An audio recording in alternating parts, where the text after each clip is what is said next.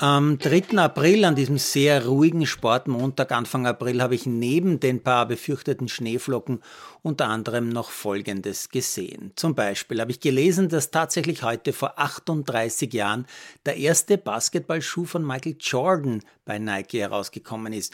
Wer erinnert sich nicht an diesen weißen mit den roten Streifen und Rändern?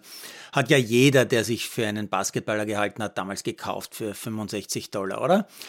Der Haken an der Sache, nur die, die Jordan damals wirklich selbst getragen hat, sind wirklich viel wert. Allerdings sehr, sehr, sehr viel wert. Vor ein paar Jahren hat einer der ersten Originale bei einer Auktion 560.000 Dollar gebracht. Meiner war es nicht. Wobei auch ein ganz normaler Jordan, den man damals im Geschäft kaufen konnte, der dürfte jetzt, falls es nicht komplett in Fetzen gespielt worden ist, rund 3 bis 4 bis 500 Euro wert sein. Also auch nicht ganz so schlecht.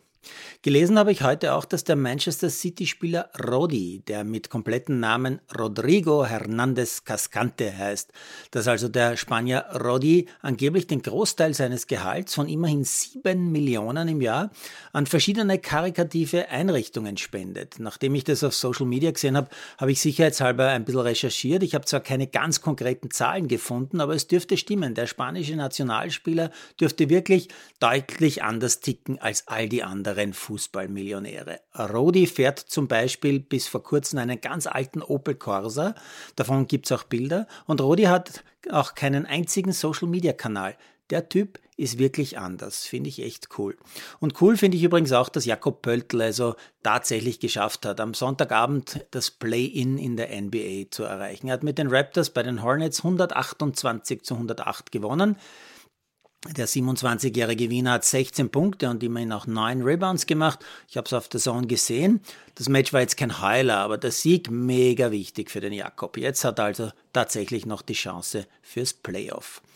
Und richtig cool war auch eine kleine Pausenaktion, die ich im Zuge des Raptors-Spiels in Charlotte im TV gesehen habe. Da wird ein gerade einmal neunjähriger Bub im Original Shiri-Dress gezeigt und interviewt.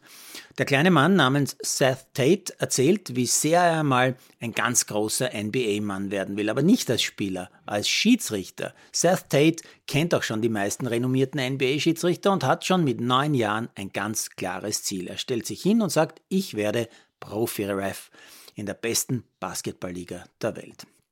Ah ja, und dann hat mich mein Sohn auch noch auf das neue Logo des ÖSV aufmerksam gemacht ich sage mal so, wenn ich dazu jetzt wirklich sage, was ich wirklich denke, dann bräuchte ich einen Anwalt. Aber möge natürlich jeder selbst urteilen.